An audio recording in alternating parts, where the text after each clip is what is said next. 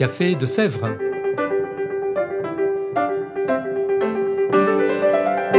Au Café de Sèvres, on discute philosophie et théologie.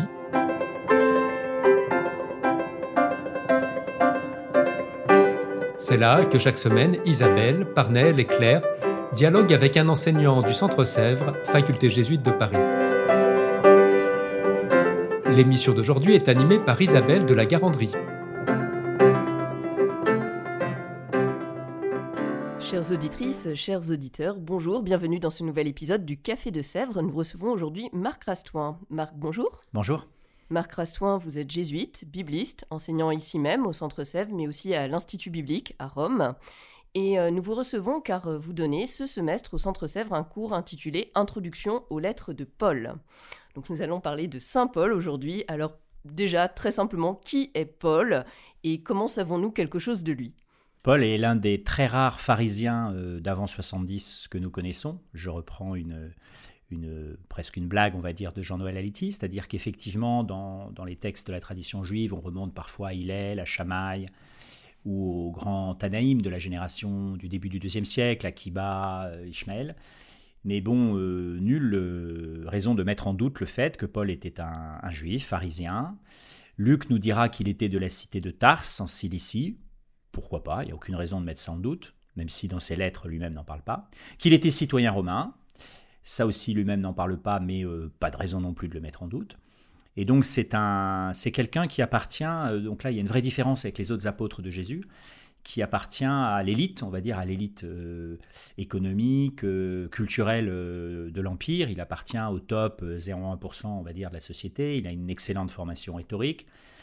Euh, sa famille était sans doute dans le métier des, fabricants et marchands de tentes. Euh, là aussi, euh, Luc nous le dit.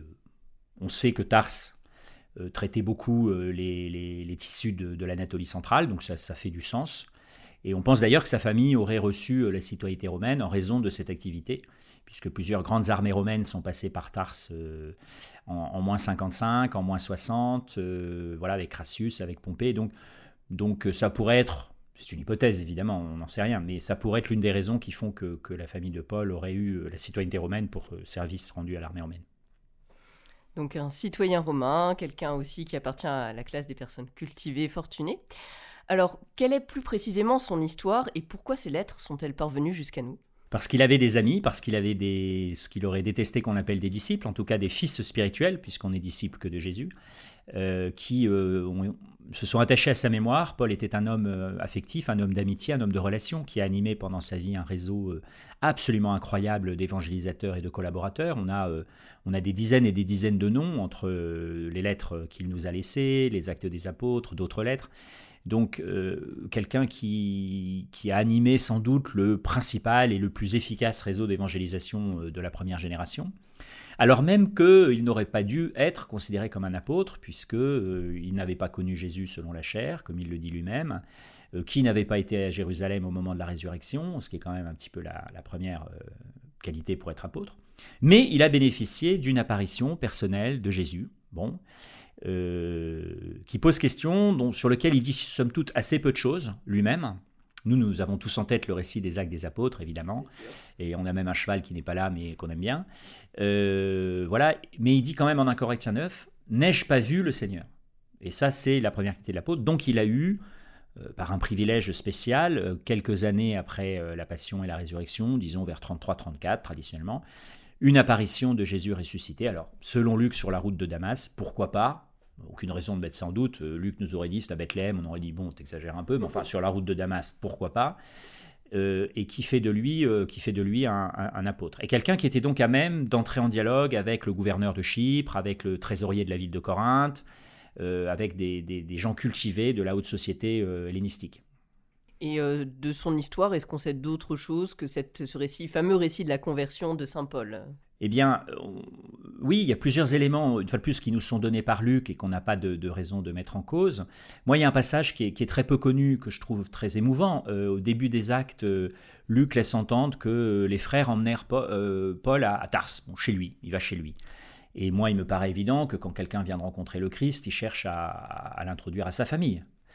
Or, euh, à la fin du livre, euh, Paul euh, va à Jérusalem, va être menacé de mort, va y avoir un complot de, fanatiques à Jérusalem pour le tuer, et il va être sauvé par son neveu, le fils de sa sœur. Déjà, il y a beaucoup de gens qui ne sont pas au courant que Paul avait une sœur et donc un, neveu. Et on se dit, mais pourquoi ce neveu est au courant? Ben, Il est au courant parce qu'il appartient à ce groupe, en fait, parce qu'il est comme était exactement son oncle 30 ans avant. Et, il a à choisir, et c'est assez cornélien, entre la fidélité euh, à son groupe religieux et aux engagements qu'ils ont pris, d'éliminer un hérétique, on va dire, et, euh, sa famille, et de revenir euh, aux vacances de Noël, pour ainsi dire. Ah maman, tiens, faut que je te dise un truc, bah, on, a, on a lapidé tonton en fait à Jérusalem il y a deux mois. Et, donc, comme vous le savez, il choisit de, sauver son oncle, de sauver la vie de, de Paul, en prenant de gros risques personnels. Donc, euh, on connaît euh, ses amis, hein, Prisca, Aquilas, d'autres, Tite, Timothée, Sostène, enfin des gens très importants de son premier réseau. Et en partie, quand même, voilà cette anecdote, euh, cette anecdote familiale. Luc nous dit qu'il a étudié à Jérusalem, on pourrait dire sans doute dans la fin de la période de son éducation première. Il y a eu tout un débat, c'était dans ma thèse un peu une question, à quel âge il est arrivé à Jérusalem. C'est pas en fait si décisif, parce qu'aujourd'hui, on sait que on pouvait continuer des études en grec assez poussées à Jérusalem, où les gens connaissaient bien le grec, et qu'en tant que pharisien à Tars, il pouvait parfaitement continuer à travailler la Bible en hébreu et les méthodes rabbiniques, pré-rabbiniques, on va dire, à Tars. Donc il est peut-être arrivé entre 17 et 20 ans, un truc comme ça, 17 et 22 ans, il a étudié à Jérusalem. Euh, bon, Luc nous dit sous, euh, sous l'autorité de Gamaliel. Bon, là, on a une petite tension parce que normalement, Gamaliel, ben, c'est un, c'est un descendant d'Hillel, c'est plutôt les gens gentils, on va dire, et puis le méchant c'est Shamaï, comme dans la série de Chosen. Donc, euh, comme Paul euh, paraît pas vraiment exactement gentil quand il persécute euh, l'Église au début, c'est une vieille question. Pas vraiment. Pas vraiment. c'est une vieille question des exégètes allemands, notamment de l'après-guerre. Est-ce que Paul était un Hillélite ou un Shamaïte Bon, là, peut-être que Luc pousse un peu les choses pour nous faire comprendre d'abord que Paul a eu la meilleure éducation juive possible Gamaliel était un grand nom et que voilà qu'en tout cas son fanatisme de l'époque ne doit rien à, ce maître qui est plutôt présenté positivement dans les actes quand même Gamaliel. D'accord, donc mal, quel que soit le, maître, finalement, quelqu'un qui a suivi quand même tout un cursus euh, d'études, et on a quand même quelques éléments sur sa vie. Alors vous donnez plus particulièrement un cours sur euh, d'introduction aux lettres de Paul. Alors on a quelques idées en tête, mais quand on parle des lettres de Paul, de quoi parle-t-on exactement? Quel corpus? Alors bien sûr, les choses sont encore euh, disputées, c'est normal. Il y, a, peu de choses en exégèse où il y a 100% des gens qui sont d'accord. Il, y en a quand même. Hein. Euh, par exemple, 100% des gens sont d'accord pour dire que Luc est un paulinien. 100% euh, sont d'accord pour dire que la lettre aux Romains est de Paul. Bon, il y a des choses un peu de base. Après, voilà, en gros, la théorie standard, on va dire, c'est qu'il y a trois groupes de lettres qui se répartissent. Donc, on aime à parler d'une trajectoire paulinienne hein, qui va donc des années 48-50 pour la première, la lettre aux Thessaloniciens, jusque pour la deuxième à Timothée, on est peut-être vers 95. Donc trois groupes de lettres qui sont sous l'autorité et la mémoire de Paul.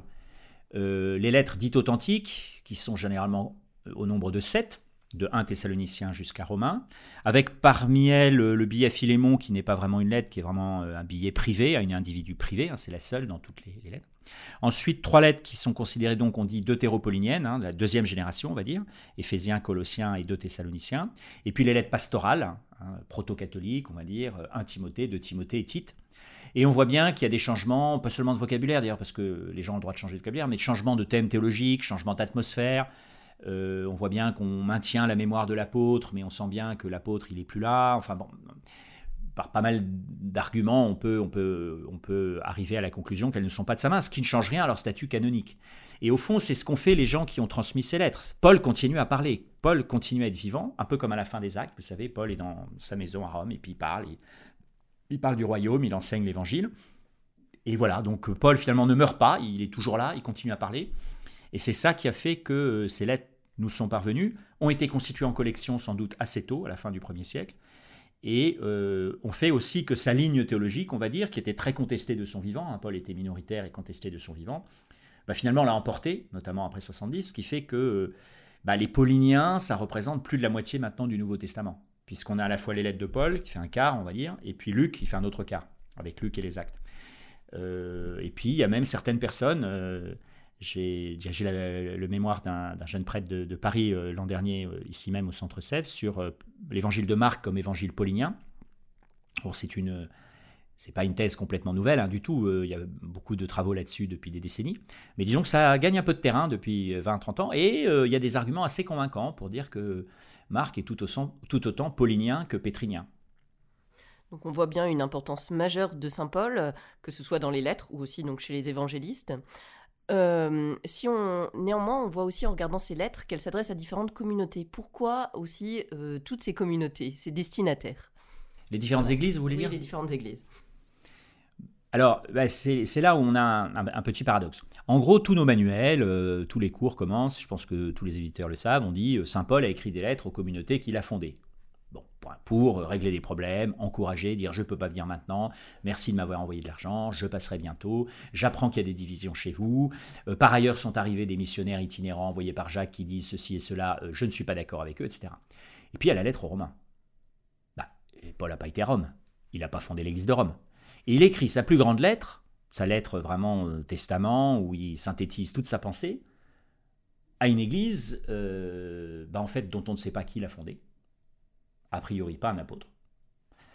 Euh, et qui, euh, et comme il dit, je ne, je ne peux annoncer l'évangile que là où personne n'a été avant, c'est ce qu'il dit euh, plusieurs fois dans ses lettres. Bah oui, mais justement, l'évangile à Rome, il y a des chrétiens, donc pourquoi il va aller à Rome Pourquoi il leur écrit? En gros, je n'ai pas le droit de vous écrire, je ne veux pas vous écrire, mais je vous écris quand même. Donc là, il y a tout un mystère de, de la lettre aux Romains. Et là, personnellement, j'aime bien une hypothèse qui est faite depuis, depuis un, demi-siècle, qui est placée un peu sous le nom de Günther Bandkam, un exégète allemand, qui dit qu'au fond, le véritable destinataire de la lettre aux Romains, c'est la communauté de Jérusalem, en fait. C'est-à-dire que Paul ne peut pas se dire de but en blanc, euh, j'écris à Jérusalem. Ils vont dire, mais tu es qui pour nous écrire? Quelle autorité? Mais comme il est, euh, je développe l'hypothèse jusqu'au bout, il est euh, à Corinthe à l'automne, on est en septembre, il dit qu'il va être à Jérusalem pour la Pentecôte. Et vous savez qu'à l'époque, il y avait la fermeture de la mer, c'est-à-dire qu'il y avait les bateaux commerciaux ne circulaient pas pendant les tempêtes entre le, le 1er novembre et le 1er avril, mettons, 1er mai. Donc Paul sait que sa lettre va arriver à Rome, que de Rome, par contre, on sait qu'il y a des bateaux, les bateaux de la poste impériale, le blé, il y a des Rome, Alexandrie, Rome, Césarée, ça continue à tourner même, euh, même l'hiver. Et donc que sa lettre va pouvoir, comme par accident, mais en réalité tout a été organisé, arriver à Jérusalem. Et Paul dit en fond avec cette lettre, qui est vraiment de fait sans doute sa dernière, son testament, voilà vraiment ce que je pense, jugez-moi sur ce que je dis vraiment. Euh, il y a beaucoup de rumeurs qui circulent sur moi, euh, je suis laxiste au plan moral, je, conteste la loi, j'ai oublié mon peuple. Euh, je suis un rebelle, c'est pas vrai, et il démonte point par point les attaques de ses adversaires. Donc une lettre majeure, et on voit aussi donc des différences selon les types de lettres finalement. Si on en revient au contenu, maintenant justement de ces différentes lettres, on a commencé avec euh, l'épître aux Romains, est-ce qu'on peut parler d'un ou de plusieurs messages saillants qui s'en dégagent? Alors c'est un, vieux débat énorme hein, en théologie biblique sur la peut-on faire une théologie de Paul? Est-ce que c'est une théologie complètement cohérente et systématique, j'allais dire là encore à l'allemande, ou est-ce que c'est une théologie d'occasion et que ma foi Paul pourrait changer d'avis, écrire ceci là, ceci à d'autres? Bon. Moi je pense qu'il y a une cohérence profonde qui a des thèmes euh, permanents. il y a un certain nombre, on va dire, de disques qui sont certainement euh, des choses qu'il a élaborées dans le cadre de l'évangélisation, par exemple l'histoire d'Abraham, où Paul, au fond, euh, a un argument qui est quand même pas très compliqué, qui consiste à dire, bon, Abraham, qui est le premier à la naissance du peuple, qui était païen par définition au départ, et eh ben quand Dieu lui dit, Abraham eut foi en Dieu, et cela lui fut compté comme justice, ben, il n'était pas circoncis. Donc la circoncision ne peut pas être une condition à l'entrée dans le monde de la foi, à l'entrée dans la foi. Donc pas une condition au baptême. Alors sans doute qu'il y avait des chrétiens qui disaient oui, donc il n'y a pas une condition au baptême, mais enfin il faut, le faire juste après. Paul dit non, euh, voilà, c'est non pertinent, c'est indifférent. Si tu l'es, c'est bien, si tu l'es pas, c'est pas grave. Donc voilà. Alors les thèmes, moi je dirais, pour moi, dans la lecture, je me situe un peu dans ce qu'on appelle la nouvelle perspective sur Paul. Le thème central de Paul, c'est l'union, l'union dans la communauté et l'union de toutes les églises entre elles. C'est quelqu'un qui s'est mis au service de l'unité des églises chrétiennes.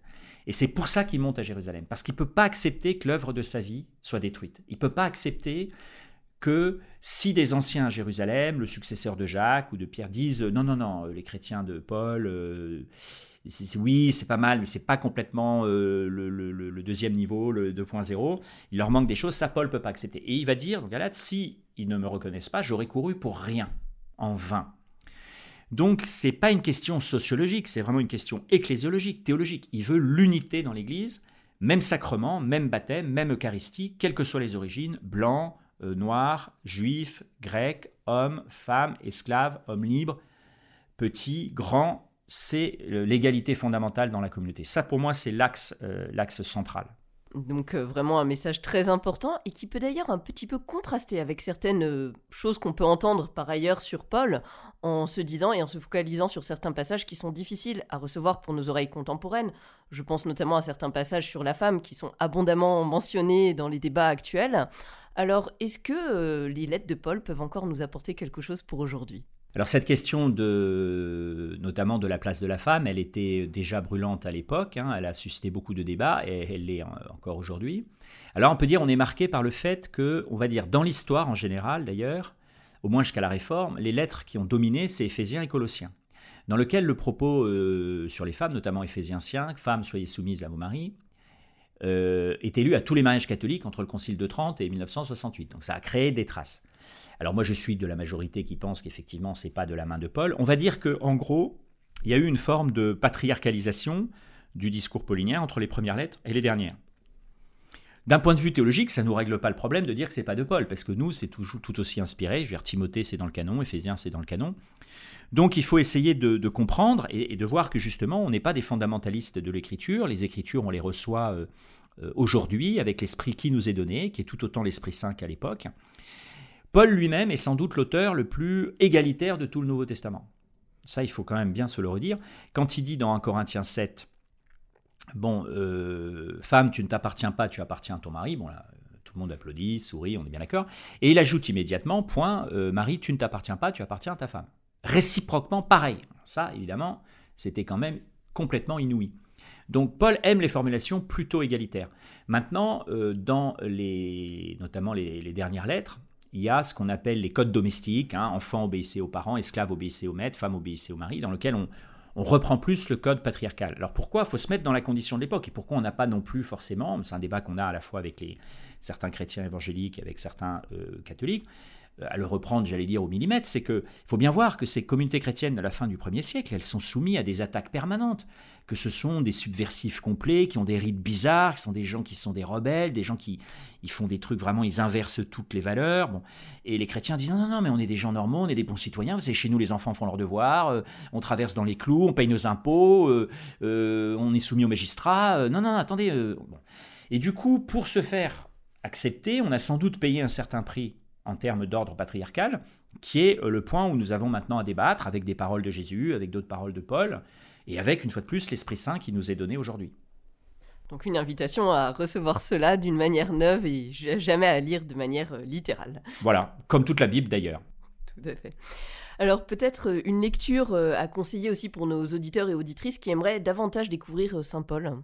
Alors il y a un livre récent, il y a eu une, soirée d'ailleurs consacrée à ce livre en novembre, de Olivier Boulnois sur Saint Paul, qui est vraiment très bien, assez théologique en fait, euh, je trouve donc c'était quelqu'un qui est philosophe, donc il fait une lecture un peu philosophique, mais où il a bien lu l'exégèse les, contemporaine, notamment Jean-Noël Aletti.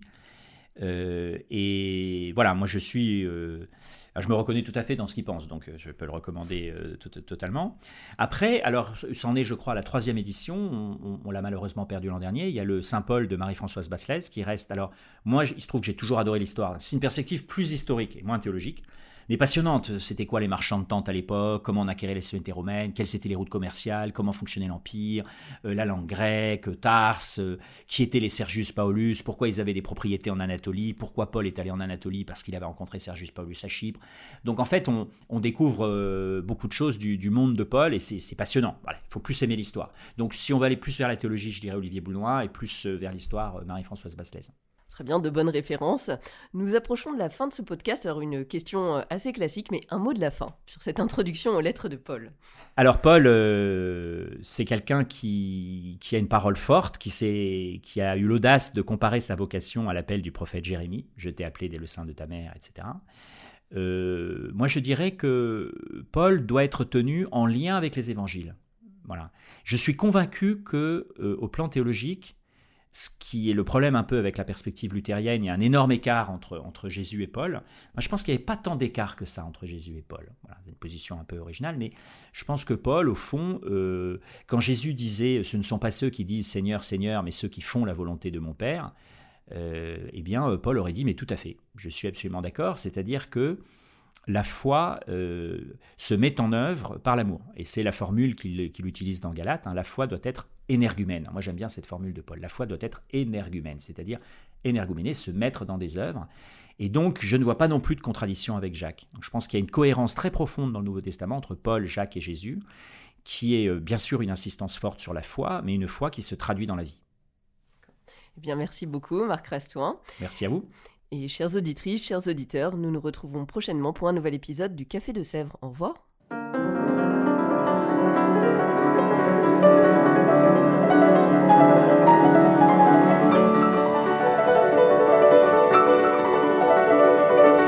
Vous écoutiez Café de Sèvres, le podcast du Centre Sèvres, faculté jésuite de Paris, en partenariat avec RCF.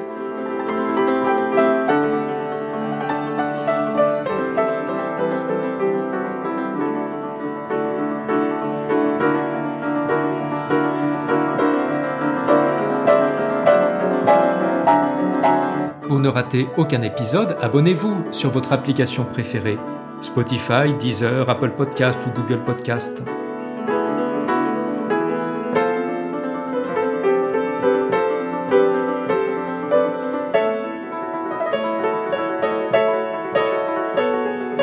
Et sur notre site internet www.centresèvres.com, découvrez l'ensemble de nos cours et conférences en philosophie et théologie.